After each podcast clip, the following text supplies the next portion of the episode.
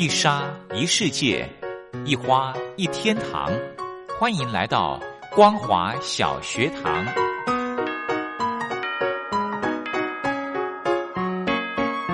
让我们一起学习，一起分享光华小学堂。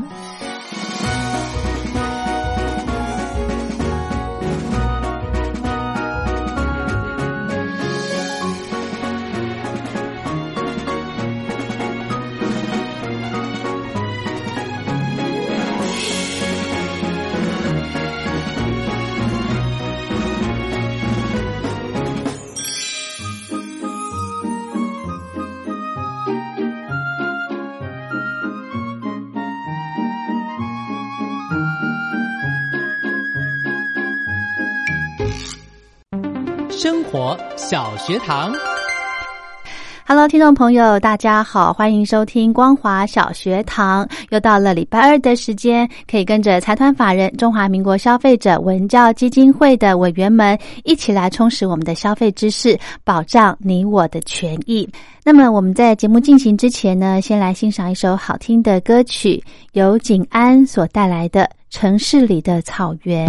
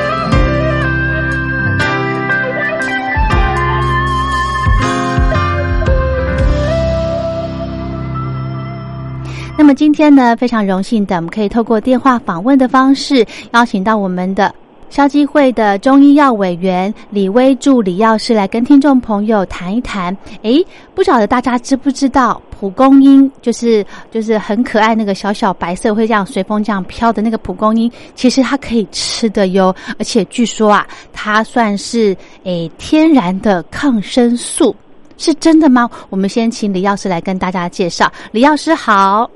主持人好，各位听众大家好。是，就像我刚刚提到的，呃，蒲公英哦，其实我们很多朋友会到野外去踏青，很容易看到这个很可爱的花。那蒲公英，我是刚刚查资料之后，我才知道哦，原来那个白色会这样飘的那个不是花，那是它的种子啊，对。哦，所以它的花是黄色的。对对对。嗯，像那个样子，感觉像菊花的样子，对不对？没有说它菊科的东西，对。哦，它算是天然的抗生素，有这么厉害哦？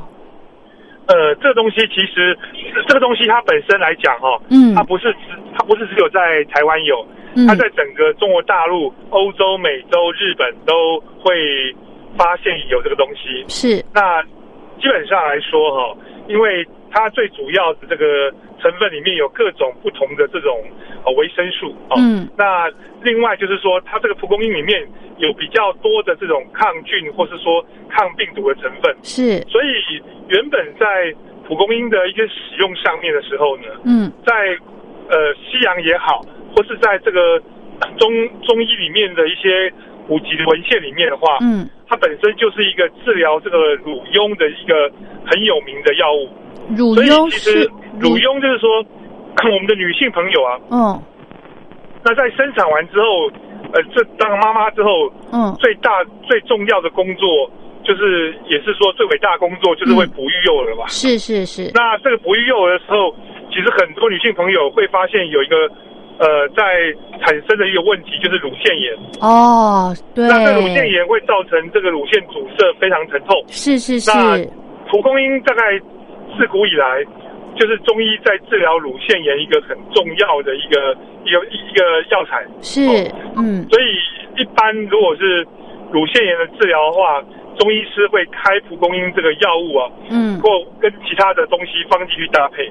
哦。那对对，那另外就是说，因为它本身里面对于 抗发炎的功能，还有抗病毒的功能、抗菌的功能蛮强的啊。是。所以大部分来讲。在身体里面比较属于发炎状态的时候，嗯，那它比较有这种通淋、利尿、消炎这种效果了。哇！所以蒲公英以前有一句有一句话叫做“尿床草”，尿床草。这蒲公英之后呢，可能半夜会容易尿床，是很利尿哦，很利尿哦。OK，那我想请教药师哦，这个蒲公英它是，比方说像我刚刚提到的花，还有它的。白色的那个会飘的种子，这两样都是有这些功效的吗？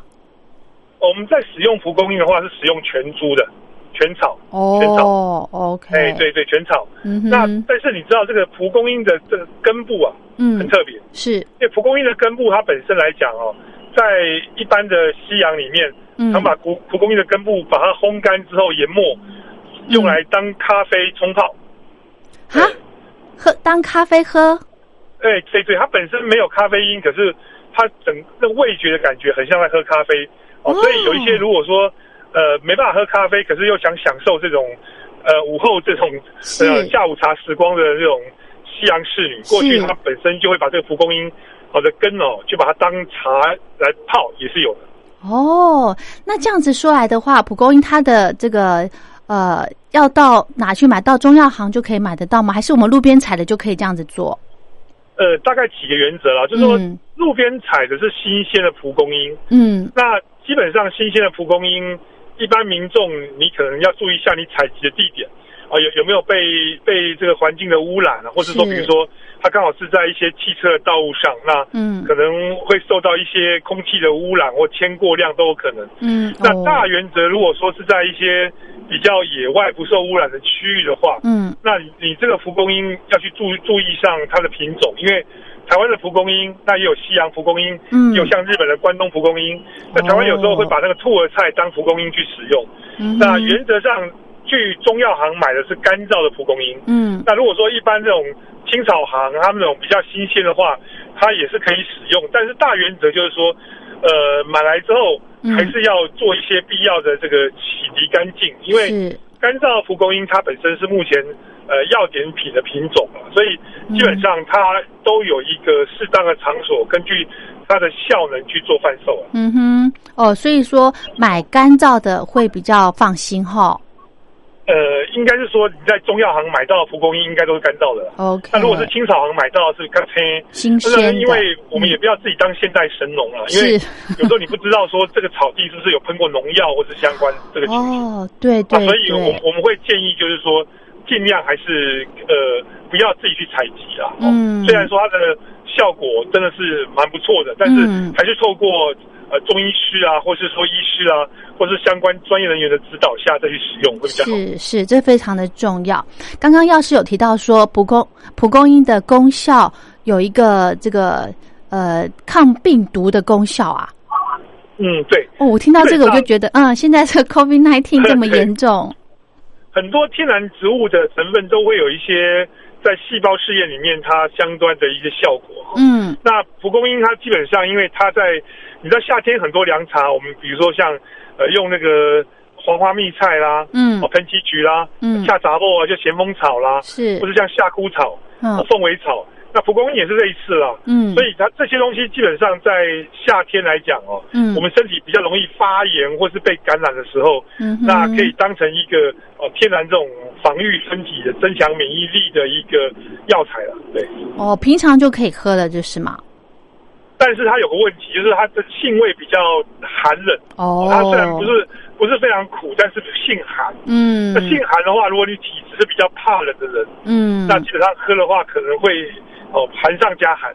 哦，但是如果说一般比较属于热性体质，容易哦这个比如说，比如说蒲公英还有一个很不错的功能，就是比如说痤脸上的痤疮，哦长痘个青春痘啊，嗯脸上如果说常容容易长烂疮的时候，是那它基本上也是一个可以当做去改善的一个天然食品。感觉有清热的清热的功效，是不是？对对，你身上如果有热或发炎的时候，它是蛮适合的。哦，可是刚刚医师您说它的，药师您说它是比较寒寒性，对不对？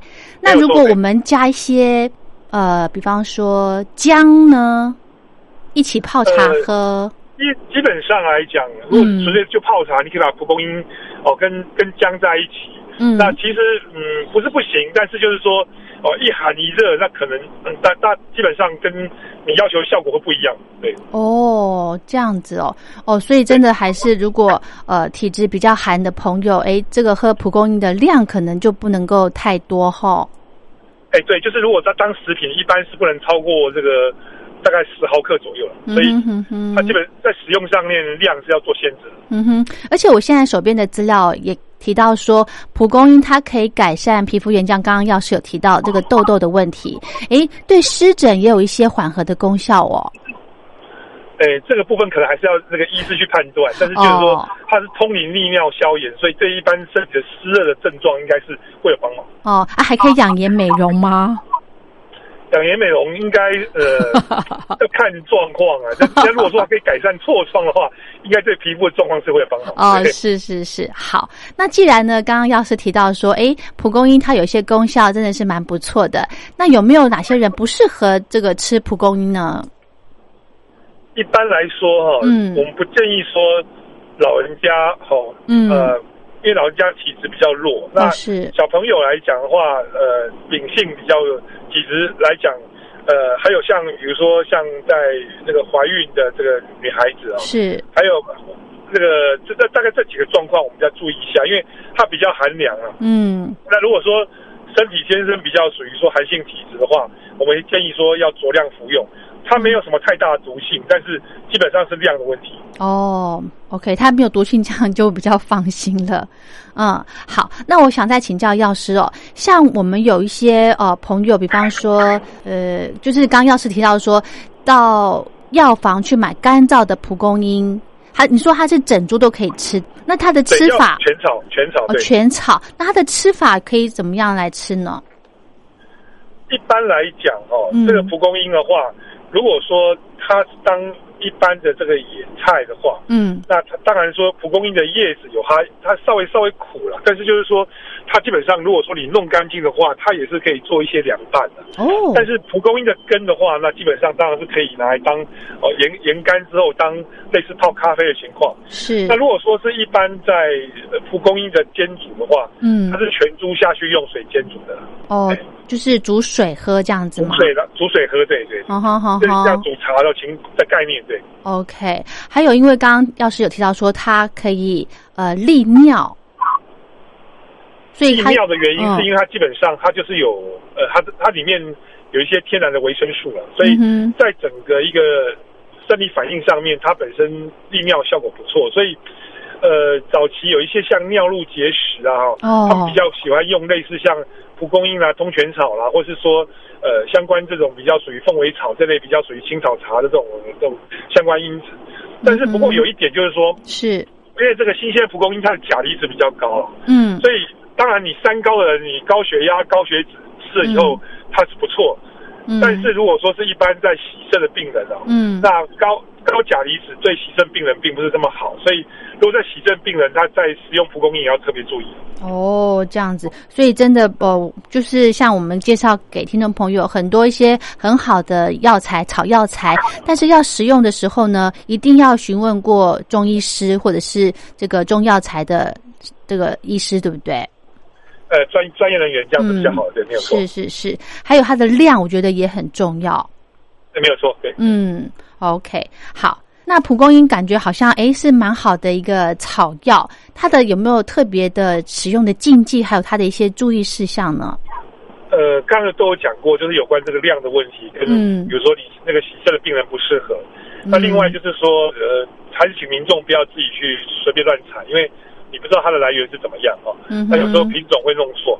啊、原则上还是请专业人员来指导下使用会比较好。是是是，好，呃，基本上我觉得很多的药材都是大家呃一时兴起说，哎，这个不错，对，但是通常不是说你治好我吃也很好，还是要考虑到每个人的体质，在使用会比较好哦。那还是请大家、呃呃注重自身保养啊，这个呃睡得好，吃得饱，然后多运动，那嗯适当的药饵就够了。那不要有时候不要说以讹传讹，大家觉得药材不错，一窝蜂去吃。嗯那有如果说不适合你体质，这样子有可能反而会造成身体的一些不良的副作用是是是，好，那这样子的话呢，其实蒲公英感觉是非常好的一个药材。那它的用量呢，真的就像药师说的，因人而异哈。那会受到一些年龄啊，还有每个人的健康状况，或者是有疾病的这个关系会影响到。所以这类型的草药补充呢，诶，感觉也不是全然没问题的哦。所以我们在服用之前呢，建议大家一定要咨询过药师、草药医师来了解您所需要的用量，对不对？没有错，嗯这点很重要，一定要遵照医嘱哈。是他，不要自己当医生，不然 有时候会发生什么问题，我们就没办法评估了。对嗯，OK，好，药师我们就跟大家分享到这喽。，OK，好，OK 祝大家健康，好，谢谢药师，谢谢，拜拜。拜。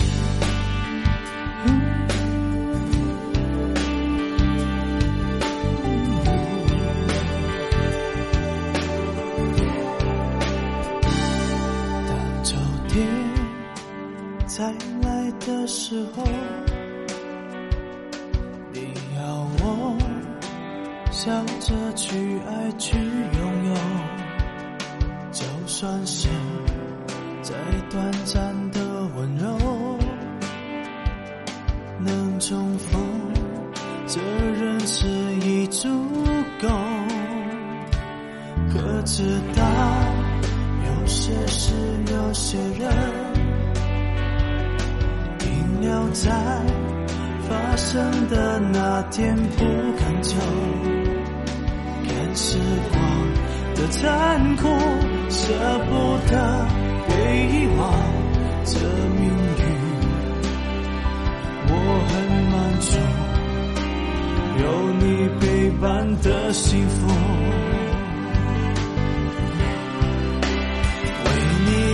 开时间的锁，让爱自由，不被它束缚。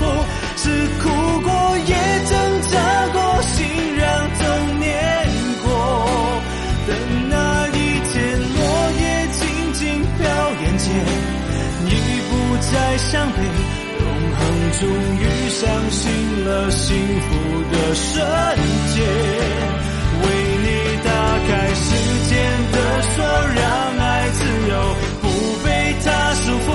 每一秒都不后悔，我陪你体会过去未来轻轻重叠，请原谅甜甜的眼泪，感谢今生与你在幸福的瞬间，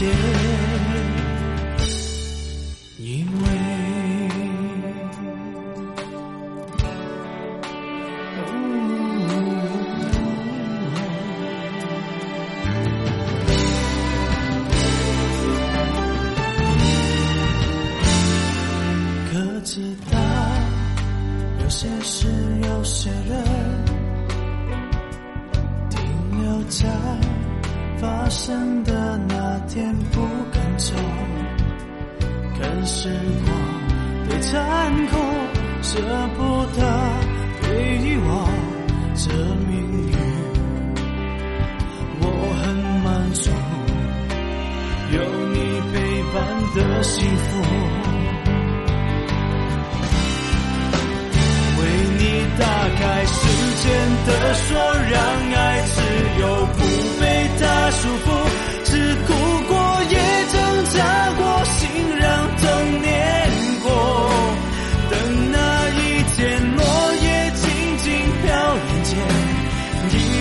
再伤悲，永恒终于相信了幸福的瞬间。为你打开时间的锁，让爱自由，不被它束缚。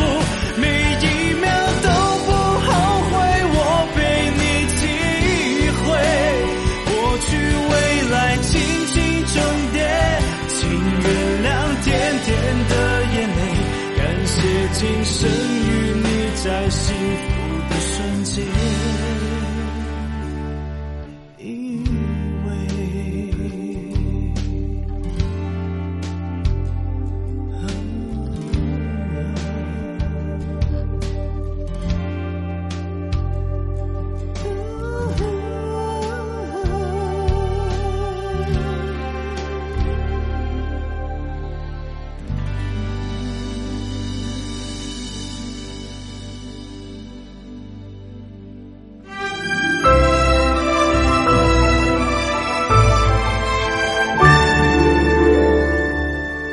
我在疫情下的生活。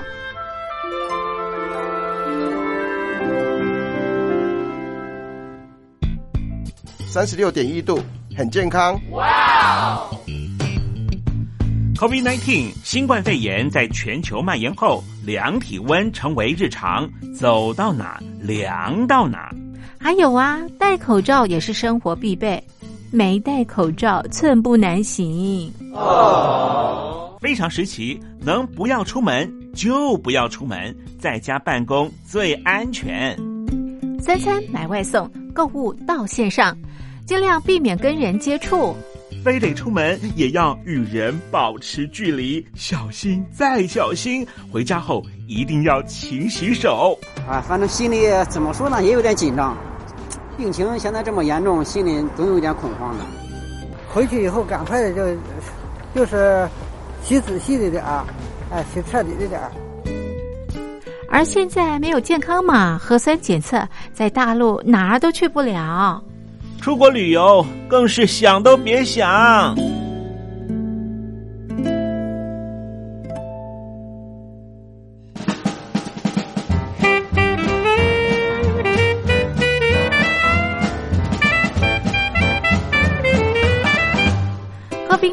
COVID-19 新冠肺炎发展至今，你我的社交方式、饮食习惯、娱乐形态、工作模式都产生变化。你的生活因为 COVID-19 新冠肺炎又有什么样的改变呢？马上写下来，参加征文活动。我在疫情下的生活，就有机会得到短波收音机哦。活动从三月一日进行到五月三十一日。来信请寄台北邮政一七零零号信箱，台北邮政幺七零零号信箱，嘉陵东山零收。电子邮件请借 lily 三二九 at ms 四五点 hi.net 点 net l i l i 三二九 at ms 四五点 hi.net 点 net。我们期待您的来信。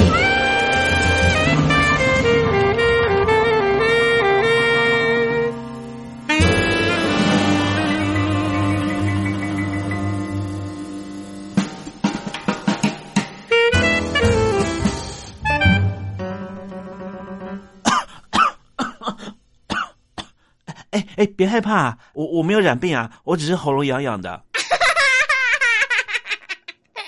好喽，今天的光华小学堂就进行到这喽，非常感谢您的收听，我是黄轩，我们明天见，拜拜。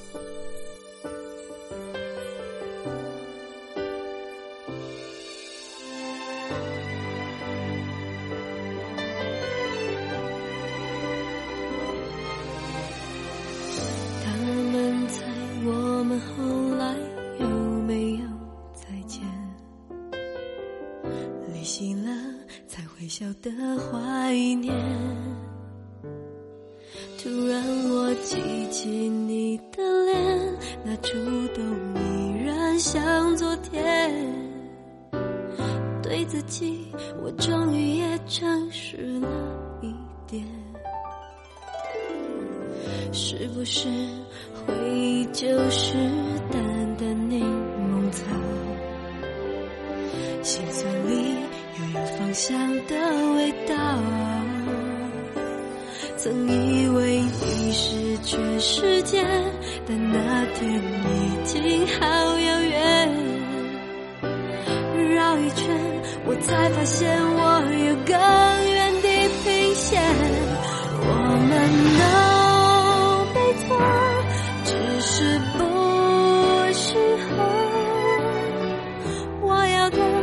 现